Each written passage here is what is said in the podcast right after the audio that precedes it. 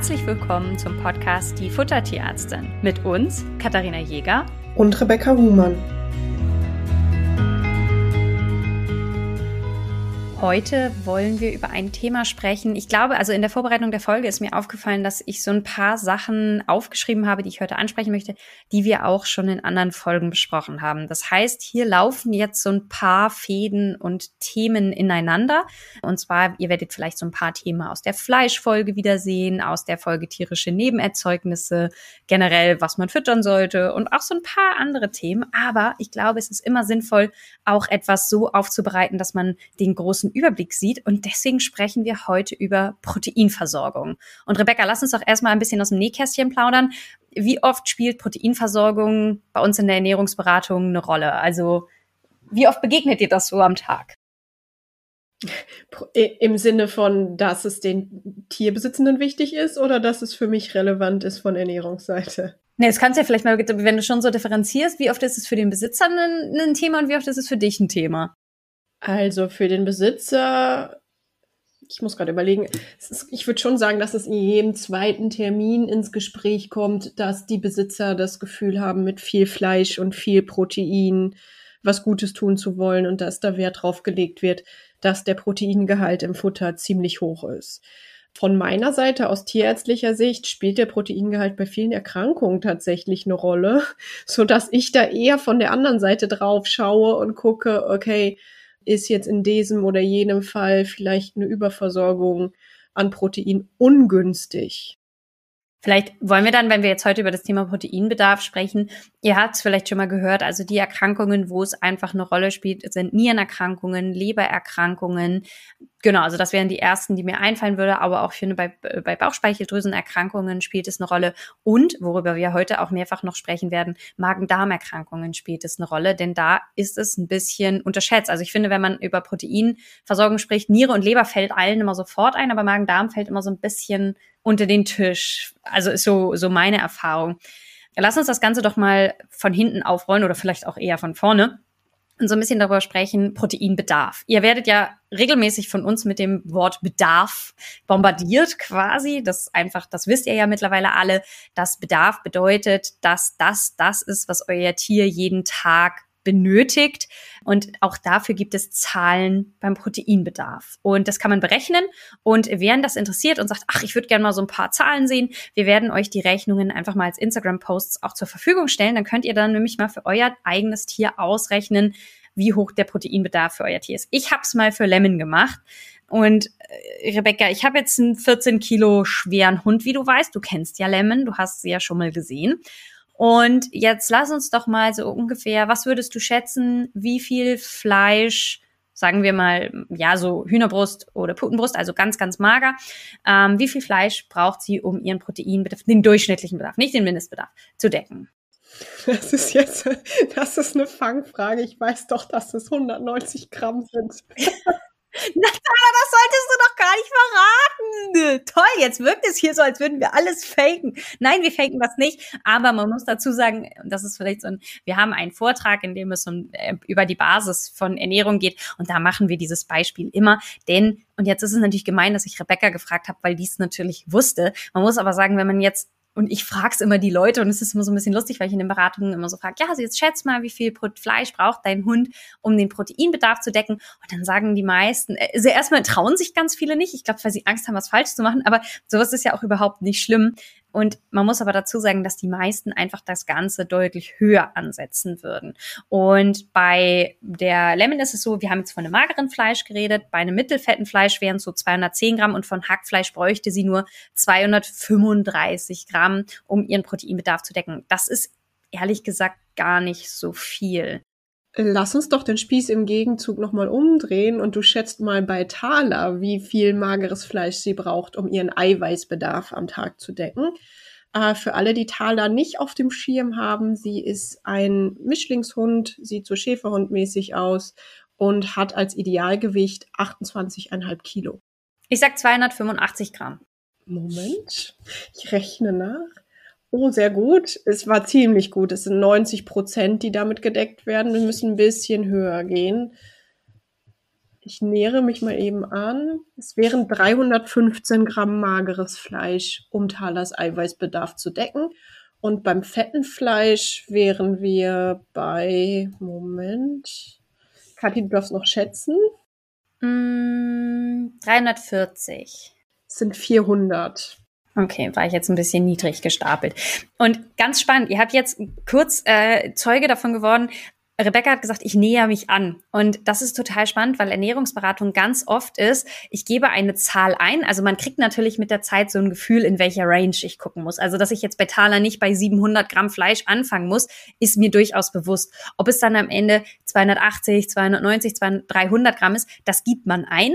Und irgendwann sagt man, ah, jetzt habe ich genau den Proteinbedarf gerechnet. Das heißt, es wird quasi gegengerechnet, wie viel Protein ist in dem Fleisch enthalten, wie viel bräuchte Thaler. Und dann kommt man auf die Menge, die Thaler jeden Tag bräuchte und dann kann man mit dieser Basis arbeiten. Das heißt, die meisten Rationen, die ich beginne, beginne ich so, dass ich das Fleisch eingebe und sage, okay, wie viel Fleisch brauche ich, um den Proteinbedarf zu decken und anhand dessen baue ich den Rest der Ration auf. Machst du das ähnlich oder fängst du irgendwie anders an? Ja, tatsächlich mache ich das meistens, dass ich mit dem Fleisch starte, gucke, wie viel brauche ich, um den Eiweißbedarf zu decken und dann gucke, was ich noch mit zunehmen kann, bezüglich Kalorienversorgung an anderen Zutaten, weil äh, man muss jetzt sagen, mit diesem fetten Fleisch, also ich habe jetzt mit einem sehr fetten Fleisch mit 24 Prozent Fett gerade gerechnet, wären bei 400 Gramm Fleisch Talas Eiweißbedarf gedeckt, aber auch so ziemlich ihr Kalorienbedarf pro Tag. Hingegen mit dem mageren Fleisch, was wir eben hatten, Moment, wäre nur ein Drittel ungefähr ihres Kalorienbedarfs gedeckt. Also da, da seht ihr auch mal, äh, da vielleicht nochmal so zurückgreifen, warum diese 3%-Regel ähm, in den klassischen BAF-Rationen nicht immer funktioniert. Einfach, ne, weil je nachdem, welches Fleisch ihr verwendet, ihr super unterschiedliche Eiweiß- und auch Kalorienmengen in den Hund bringt. Ich würde sagen, als ersten Punkt halten wir mal fest, dass der Eiweißbedarf des Hundes häufig überschätzt wird. Bei gesunden Hunden ist es mit der Eiweißüberversorgung in der Regel nicht so problematisch. Bei den eingangs erwähnten Erkrankungen kann das schon mal ganz anders aussehen. Ähm, da gehen wir gleich noch mal genauer drauf. Lass uns aber noch mal kurz quasi beim beim Futter für den gesunden Hund bleiben. Was ich wirklich oft erlebe, ist, dass die Hundebesitzenden ähm, die die Futterpackung danach auswählen, wie viel Protein ist in Prozent enthalten, beziehungsweise wie viel Fleisch ent enthalten, steht es vorne auf der Zutatenliste, also ist viel Fleisch drin oder wenig drin. Da macht es Sinn, wenn wir uns das nochmal anschauen, weil da auch ganz viel an Marketing-Tricks läuft und eben da nicht immer heißt, viel, viel Fleisch ist viel, viel Fleisch im Futter. Genau, und zwar, ich habe euch mal zwei Beispiele mitgebracht und es ist so, Ihr könnt euch überlegen, wenn wir jetzt, also viele, das hast, hast du eben völlig richtig gesagt, viele haben das Gefühl, wenn sie jetzt, also ihr wisst, der Markt fangen wir mal mit Trockenfutter an. Der Markt ist extrem groß und es ist super schwer, den Überblick zu behalten, was ist jetzt ein gutes Futter, was kann man hernehmen.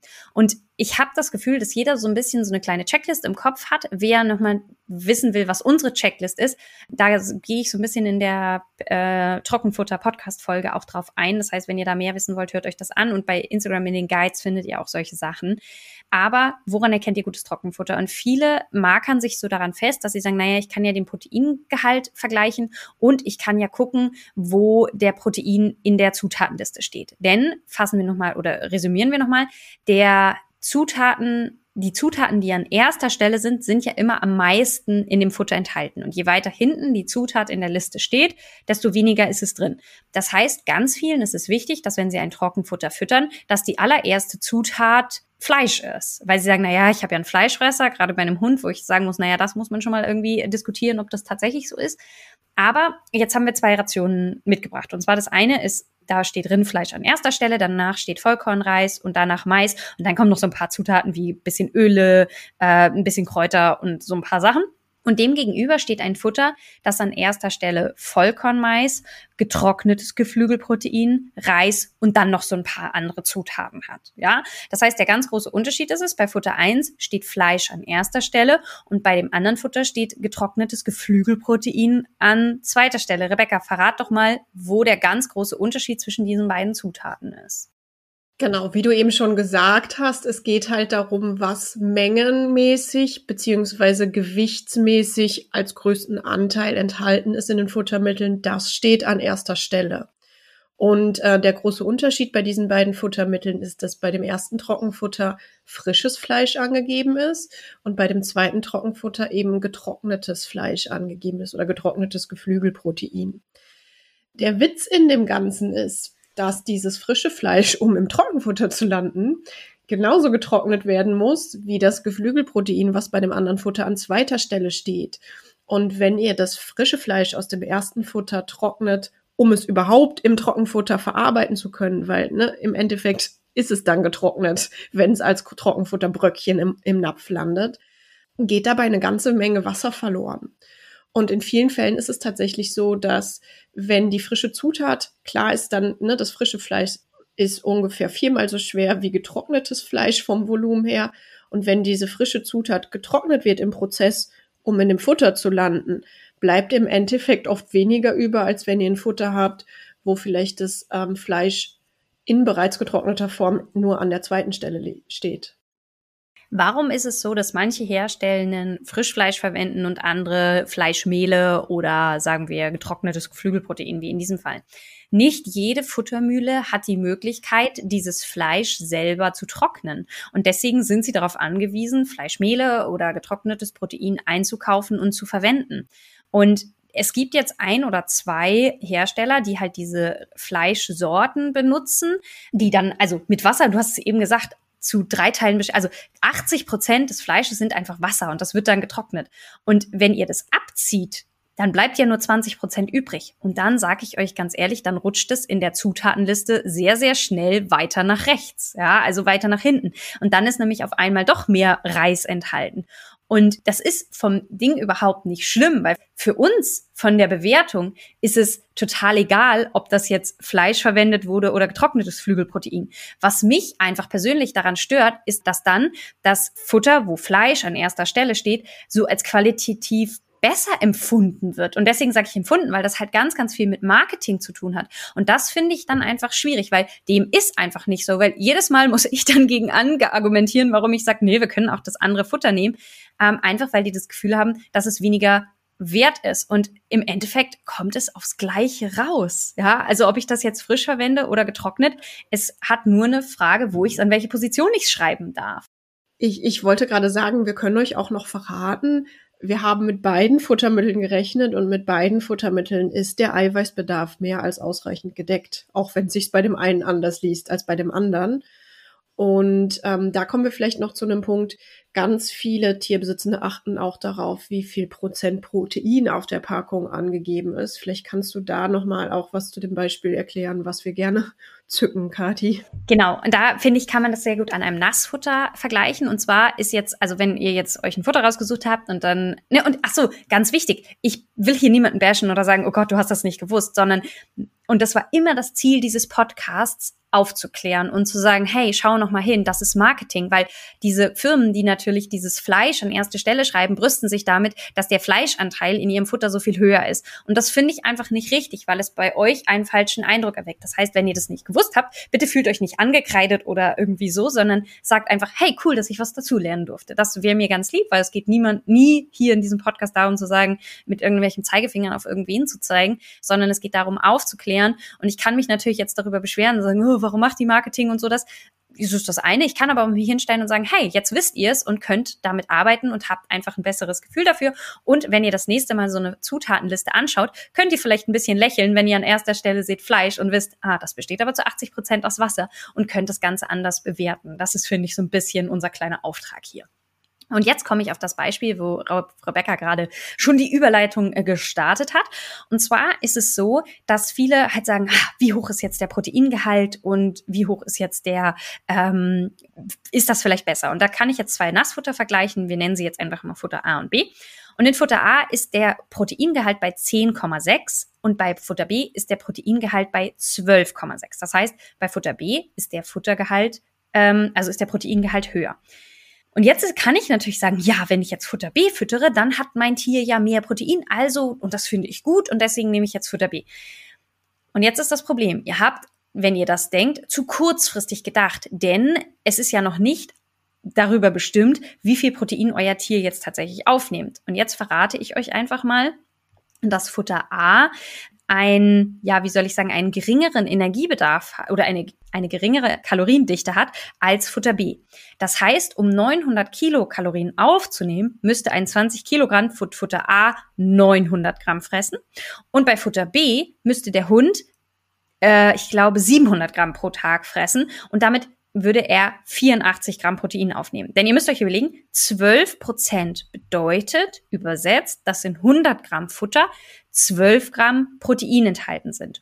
Um die absolut aufgenommene Proteinmenge zu berechnen, dann würdet ihr einfach sagen, okay, bei 700 Gramm ist es 7 mal 12 und damit kommt ihr eben auf die 84 Gramm. Und bei Futter A ist es so, dass man sagt, naja, der Hund bekommt 900 Gramm, das heißt, ich muss neunmal die 10, ne, und das heißt, dann kann ich mir dann ausrechnen, wie viel Gramm Protein der eben bekommt. Und das ist dann mehr. Das heißt, und jetzt, wer jetzt bei den ganzen Zahlen ausgestiegen ist, überhaupt kein Problem. Jetzt solltet ihr wieder zuhören. Ich fasse es euch nochmal zusammen. Bei dem Futter, was einen niedrigeren Proteingehalt ausgezeichnet hat, braucht der Hund mehr, weil es weniger Energie liefert. Das liegt daran, dass der Fettgehalt geringer ist und damit ist da einfach weniger Energie drin. Und deswegen würde euer Hund damit mehr Protein aufnehmen, obwohl der prozentuale Anteil geringer ist. Und das heißt, die Prozentangabe Protein sagt euch relativ wenig aus, wenn ihr nicht berücksichtigt, wie viel Futter der Hund aufnimmt. Und das ist so ein bisschen das, und damit schlagen wir wieder den Bogen zu dem, was Rebecca euch vorhin erklärt hat. Bei Thaler hängt es doch auch ganz klar davon ab, ob ich jetzt ein mageres oder ein sehr fettiges Fleisch habe, wenn ich den Energiebedarf decke. Und das heißt, ihr könnt gerne Proteingehalte miteinander vergleichen. Es sagt euch aber über die Qualität eines Futters nichts aus. Na, also das ist nichts, worauf ihr euch festhängen müsst oder könnt. Und ähm, das ist halt kein Qualitätsmerkmal. Genau, das bringt es eigentlich ganz gut auf den Punkt. Also wir können quasi für den ersten Teil dieses Podcasts einmal zusammenfassend festhalten, dass die Angabe der Fleischmenge beziehungsweise des Proteingehalts auf den Packungen kein Qualitätskriterium ist für das Futter. In den meisten Fällen überschätzen viele Tierhaltende den ähm, Eiweißbedarf des eigenen Hundes und ähm, ich sage jetzt explizit Hund, weil bei Katzen ist die Situation noch ein bisschen anders. Die haben tatsächlich einen höheren Eiweißbedarf noch als die Hunde. Genau, also der Eiweißbedarf wird eben in vielen Fällen wirklich deutlich überschätzt. Das heißt, ne, die, die Proteinangabe und die Fleischangabe auf den Packungen ist für uns ehrlich gesagt kein Qualitätskriterium in, ich würde sagen, 95 Prozent der Fällen passt auch die Eiweißversorgung mit den Futtermitteln gut. Also ich habe ganz, ganz selten mal eins zwischen den Fingern, wo ich sage, oh, da ist die Eiweißversorgung aber knapp. Das bedeutet, bei einem gesunden Tier ist, solange genug Eiweiß im Futter ist, ähm, ist jetzt völlig irrelevant, ob das da in dem einen Futter ein Prozent mehr oder ein Prozent weniger drin ist, solange es genug bekommt. Eine Eiweißüberversorgung bei einem gesunden Tier ist in der Regel unschädlich und macht keine Probleme. Anders sieht es aus bei bestimmten Grunderkrankungen. Und das ist das, was wir eingangs schon eingeschnitten haben. Wenn euer Tier ein Leberproblem, ein Nierenproblem hat oder zum Beispiel auch ähm, Harnkristalle, dann ist es häufig so, dass die Eiweißmenge im Futter bewusst dosiert werden muss. Also das heißt, wir geben so viel wie nötig, aber so wenig wie möglich. Und wo wir heute noch mal ein bisschen genauer drauf eingehen wollen, sind die Tiere mit dem sensiblen Magen-Darm-Trakt, die nämlich ganz im Gegenteil nicht profitieren von viel Eiweiß im Futter, sondern häufig dadurch eher die Probleme bekommen. Ähm, genau, vielleicht magst du da noch mal was zu erzählen, Kathi. Genau, ich mag, also wir haben jetzt eben ganz ausführlich darauf rumgeritten, dass eben die, der Proteingehalt oder so, dass das nicht so viel über die Qualität eines Futters aussagt. Was aber eine Aussagekraft hat über die Qualität eines Futters, ist die Qualität des Proteins. Vielleicht schieben wir das vorher noch kurz ein und dann sprechen wir über die absolute Menge, die auch ein Problem sein könnte. Und zwar ist es so, dass wir zwischen hochverdaulichem Protein und schwerverdaulichem Protein unterscheiden. Und du wirst es auch kennen, wenn du irgendwo hingehst und sagst, ja, ich bin Tierärztin, ich mache Ernährungsberatung, dann erzählen mir zumindest immer alle, ja, ich fütter ganz hochwertig. Und ich finde es immer ein bisschen spannend, weil erfahrungsgemäß die Leute dieses hochwertig an, also andere Futter als hochwertig bezeichnen als ich. Was ist hochverdaulich? Hochverdaulich bedeutet, dass die Proteine, die verwendet werden, für euer Tier besonders gut verdaulich und sehr gut verfügbar sind. Ja, das heißt, wir sprechen von Muskelfleisch, Milchprodukten, Eier und auch Fisch, Fischfilet oder solche Sachen sind sehr gut verfügbares und sehr hochwertiges Eiweiß. Habe ich was vergessen in meiner Aufzählung? Nein, du hast nichts vergessen. Sehr gut. Ähm, im, Im Vergleich, ich bin immer froh, seht ihr, wenn ich so das aufzähle und dann nichts vergessen habe und dann Rebecca sagt, nee, nee, passt schon, dann bin ich immer kurz erleichtert. Das ist das Schöne, wenn man zu zweit ist, weil es kann natürlich trotzdem mal passieren, dass man was vergisst und dann gibt Rebecca mir einen kurzen Hinweis und da bin ich immer sehr dankbar. Schwer verdaulich hingegen bedeutet, dass die Proteine nicht so gut zur Verfügung stehen. Und das liegt daran, dass die schwerer ja verfügbar sind. Und ich nutze in der Ernährungsberatung, ich mag ja sehr gerne in Bildern sprechen, weil ich finde, dass man das dann immer so ein bisschen nachvollziehen kann. Und da ist es so, dass ich immer das Bild des Legos nutze. Das heißt, Proteine bestehen ja aus Aminosäuren, also aus kleinen Bausteinen. Und wenn ihr jetzt ein Lego-Haus gebaut habt, dann könnt ihr ja am nächsten Tag sagen, ja, ich habe keinen Bock mehr auf ein Haus, ich baue jetzt ein Schiff und nehmt alle Steine, setzt die um und dann habt ihr ein Schiff. Und das ist das, was im Endeffekt unsere Tiere machen. Sie nehmen Lego-Steine auf und können die dann zu ihren eigenen Proteinen sehr einfach wieder umverbauen und sich die Proteine bauen, die sie selber brauchen. Und wenn jetzt ähm, ich ein schwerverdauliches habe, dann ist es so, als hätte jemand einen Sekundenkleber genommen und euch euer Haus komplett zusammengeklebt und ihr kriegt die Steine nicht auseinander. Und diese Steine, und ihr seht, ach, guck mal, da an der Ecke ist der orangene Stein, den bräuchte ich jetzt unbedingt. Und ihr habt aber keine Chance, den zu nutzen. Das bedeutet, ihr habt zwar absolut aufgenommen die Proteinmenge, aber eurem Tier steht die gar nicht so gut zur Verfügung. Und das ist der Grund, weil es sie nicht so gut verdauen kann, spricht man eben von einer Schwerverdaulichkeit. Und das hängt unter anderem vom, vom Kollagen beziehungsweise vom, vom Bindegewebeanteil der verschiedenen Produkte ab. Das heißt, was schwerverdaulich ist, ist Pansen, Lunge, alle Kauartikel, so getrocknete Häute und solche Sachen sind sehr viel schwerverdaulicher als jetzt Sehnen. Eher Sehnen, ne? also diese ganzen Nackensehnen. Ähm, die haben natürlich einen sehr viel höheren Bindegewebanteil. Und ne, also solche Sachen sind dann einfach schwerer verdaulich. Das heißt, wenn ihr jetzt den Proteingehalt berechnet, dann wäre der Proteinbedarf vielleicht gedeckt, aber wenn es eurem Tier nicht hundertprozentig zur Verfügung steht, ist es halt schwierig. Und das meine ich mit, in diesem Podcast laufen viele Sachen zusammen, denn das Beispiel kennen vielleicht einige von euch, weil wir das öfter nutzen.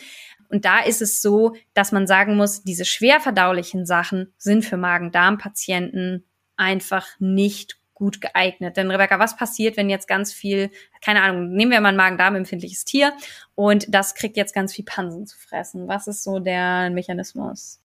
Das Problem ist, dass quasi die Eiweiße ähm, im Dünndarm nicht vollständig in ihre kleinen Bausteine aufgespalten werden und es landen mehr größere Stücke im Dickdarm und da äh, vermehren sich dann vermehrt eiweißspaltende Bakterien und das macht nach außen sichtbar gerne mal Durchfälle und Blähungen, ja, weichen Kot, diese typischen.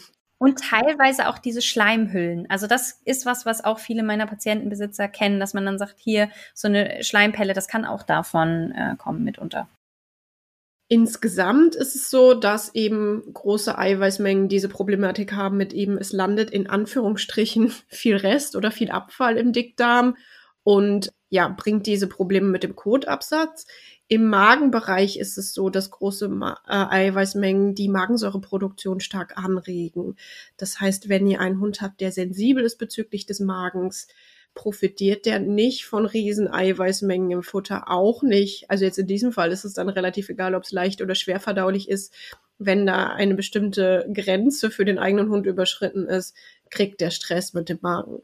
Und das ist tatsächlich viel, viel häufiger als der andere Fall, der immer befürchtet wird, nämlich dass die Kohlenhydrate Magenprobleme machen. Ich erzähle in den Beratungen immer, dass ich in den Jahren der Selbstständigkeit zwei Hunde mit Namen nennen kann, die wirklich Stress hatten bezüglich des Magens mit zu viel Kohlenhydraten im Futter. Das war wirklich ein, also das war ein individuelles Problem dieser beiden Hunde. Ich habe aber gefühlt täglich zwei, drei auf dem Tisch zur, also auf dem Tisch nicht als Hund, sondern die Unterlagen zu dem Tier auf dem Tisch, ähm, die Probleme haben mit zu viel Eiweiß und dem Magen-Darm-Trakt. Genau, das war jetzt wieder viel Theorie. Lass uns das vielleicht nochmal kurz zusammenfassen. Also, für Magen-Darm-empfindliche Hunde ist es fatal, wenn man sehr viel bindegewebhaltige Sachen füttert, ähm, weil dann einfach da sehr viele Anteile im ja im Dickdarm kommen und die Verträglichkeit ist einfach unterschiedlich. Also manche Hunde haben mit Innereien, den könnt ihr so viel Pansen geben, wie ihr wollt, da passiert relativ wenig und anderen gibt man dann ein ganz bisschen und zack, weicher Kot, Durchfall, Blähungen, da geht das einfach sehr, sehr viel schneller. Und gleichzeitig ist halt auch die Mehrversorgung mit Protein ein Thema. Und ich habe das Gefühl, guck mal, ich mache jetzt Ernährungsberatung seit irgendwie vier, fünf Jahren ich habe das Gefühl, dass das Thema mit dieser Magen-Darm-Empfindlichkeit auch aufgrund von Proteinüberversorgung zunimmt. Hast du auch das Gefühl, es wird irgendwie immer mehr? Oder ziehen wir einfach die Leute an, weil die sagen, ah, ihr habt im Podcast darüber geredet? Ich habe gerade überlegt, weil äh, ich habe, das, das wird wahrscheinlich das Problem sein, dass die Fälle bei uns gefiltert landen, weil die, die keinen Stress haben, die kommen ja meistens nicht zu uns, sondern wir, wir kriegen die sensiblen Gefühlt würde ich auch sagen, dass das mehr wird, aber es ist die Frage, ob einfach die, die tierhaltenden Menschen mehr Fokus darauf legen und wirklich genauer gucken. Also ich würde sagen, äh, die Generation von meinen Eltern, denen ist vielleicht dann nicht unbedingt aufgefallen, wenn der Code jetzt nicht so perfekt war. Da war das so, wie es war bei dem Hund. Also ich glaube, der Fokus ist ein bisschen verschoben. Aber ich habe auch das Gefühl, dass wirklich diese Magen-Darm-Probleme mehr werden und die Hunde da empfindlich werden. Vielleicht hat es was zu tun auch mit dem Trend, dass so ex oft so exzessive Eiweißmengen und so weiter im Futter landen, weil das einfach so beliebt ist und so diese, dieser gängige Mythos ist. Schwierig, schwierig zu sagen. Ich glaube auch, also ein Teil ist, dass halt natürlich mittlerweile einfach eine super ähm, also das halt einfach, also ich, ich wohne in München und ähm, hier sind überall diese roten Tütenspender und jeder sammelt es ein. Das heißt, ich glaube, man hat heutzutage auch den Code einfach öfter in der Hand als früher. Das heißt, es fällt einem einfach auf, wenn es nicht so restlos in die Tüte einsammelbar ist. Sind wir mal ehrlich. Wenn man halt einfach, ne, also ich glaube, da ist halt auch ein anderes Bewusstsein da als früher, was natürlich super ist, weil wenn natürlich überholt Hundekot rumliegt, es fällt auf uns alle zurück.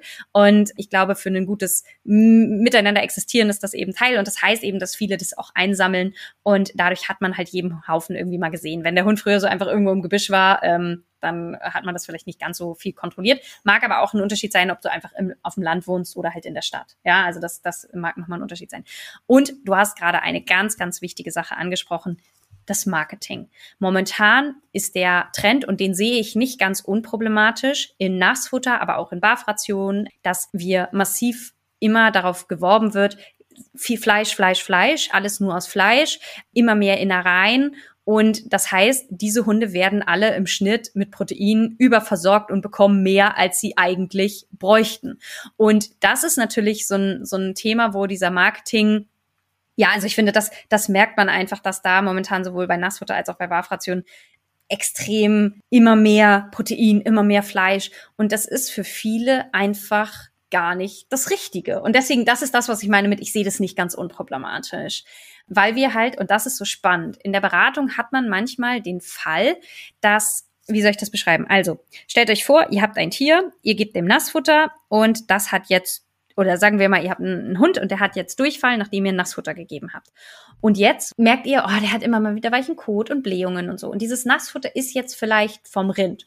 Und dann sagt ihr, naja, der scheint ja Rind nicht so zu vertragen, ich nehme jetzt Pferd. Und jetzt wechselt ihr auf Pferd und ihr habt wieder genau das Gleiche. Das heißt, ihr habt wieder ein Nassfutter gefüttert und wieder hat euer Hund Durchfall. Und dann erweckt das den Anschein, als würde euer Tier Pferd nicht vertragen, weil jedes Mal, wenn ihr diese Pferdenassfutterdose gebt, hat ja euer Tier Durchfall.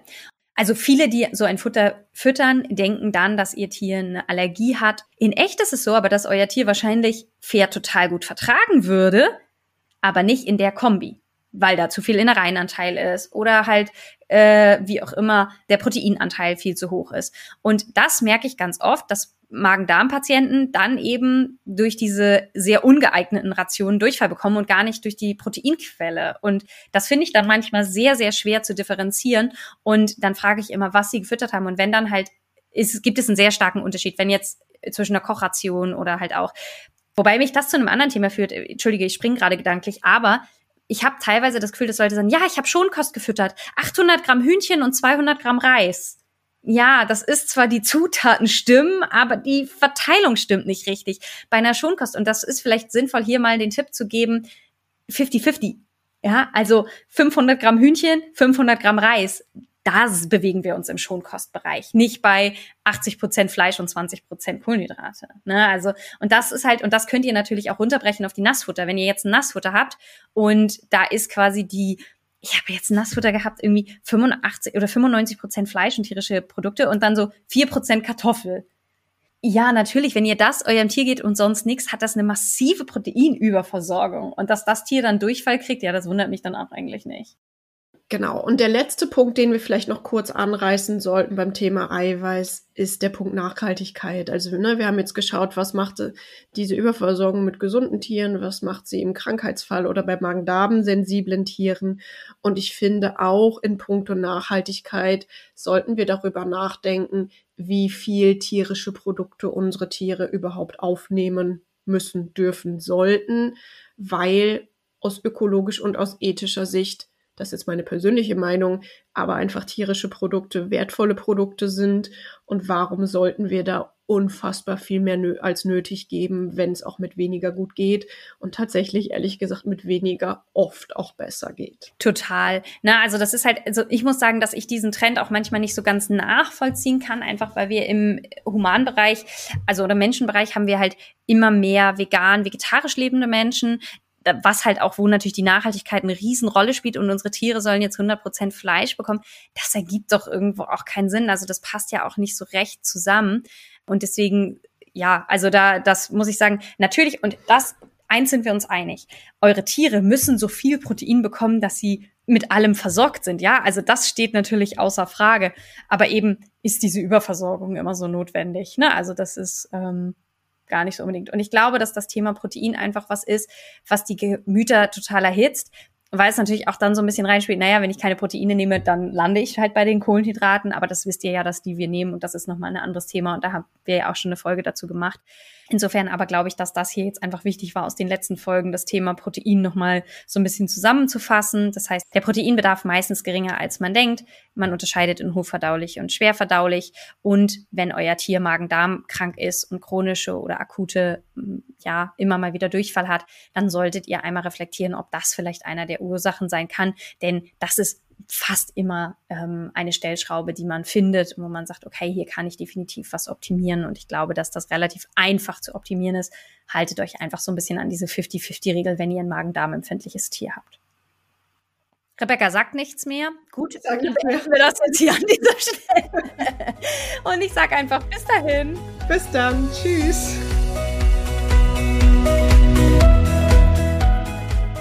Ihr wünscht euch noch mehr Fakten zum Thema Ernährung für Hund und Katze? Schaut doch gerne bei Instagram bei uns vorbei, die Futtertierärztin.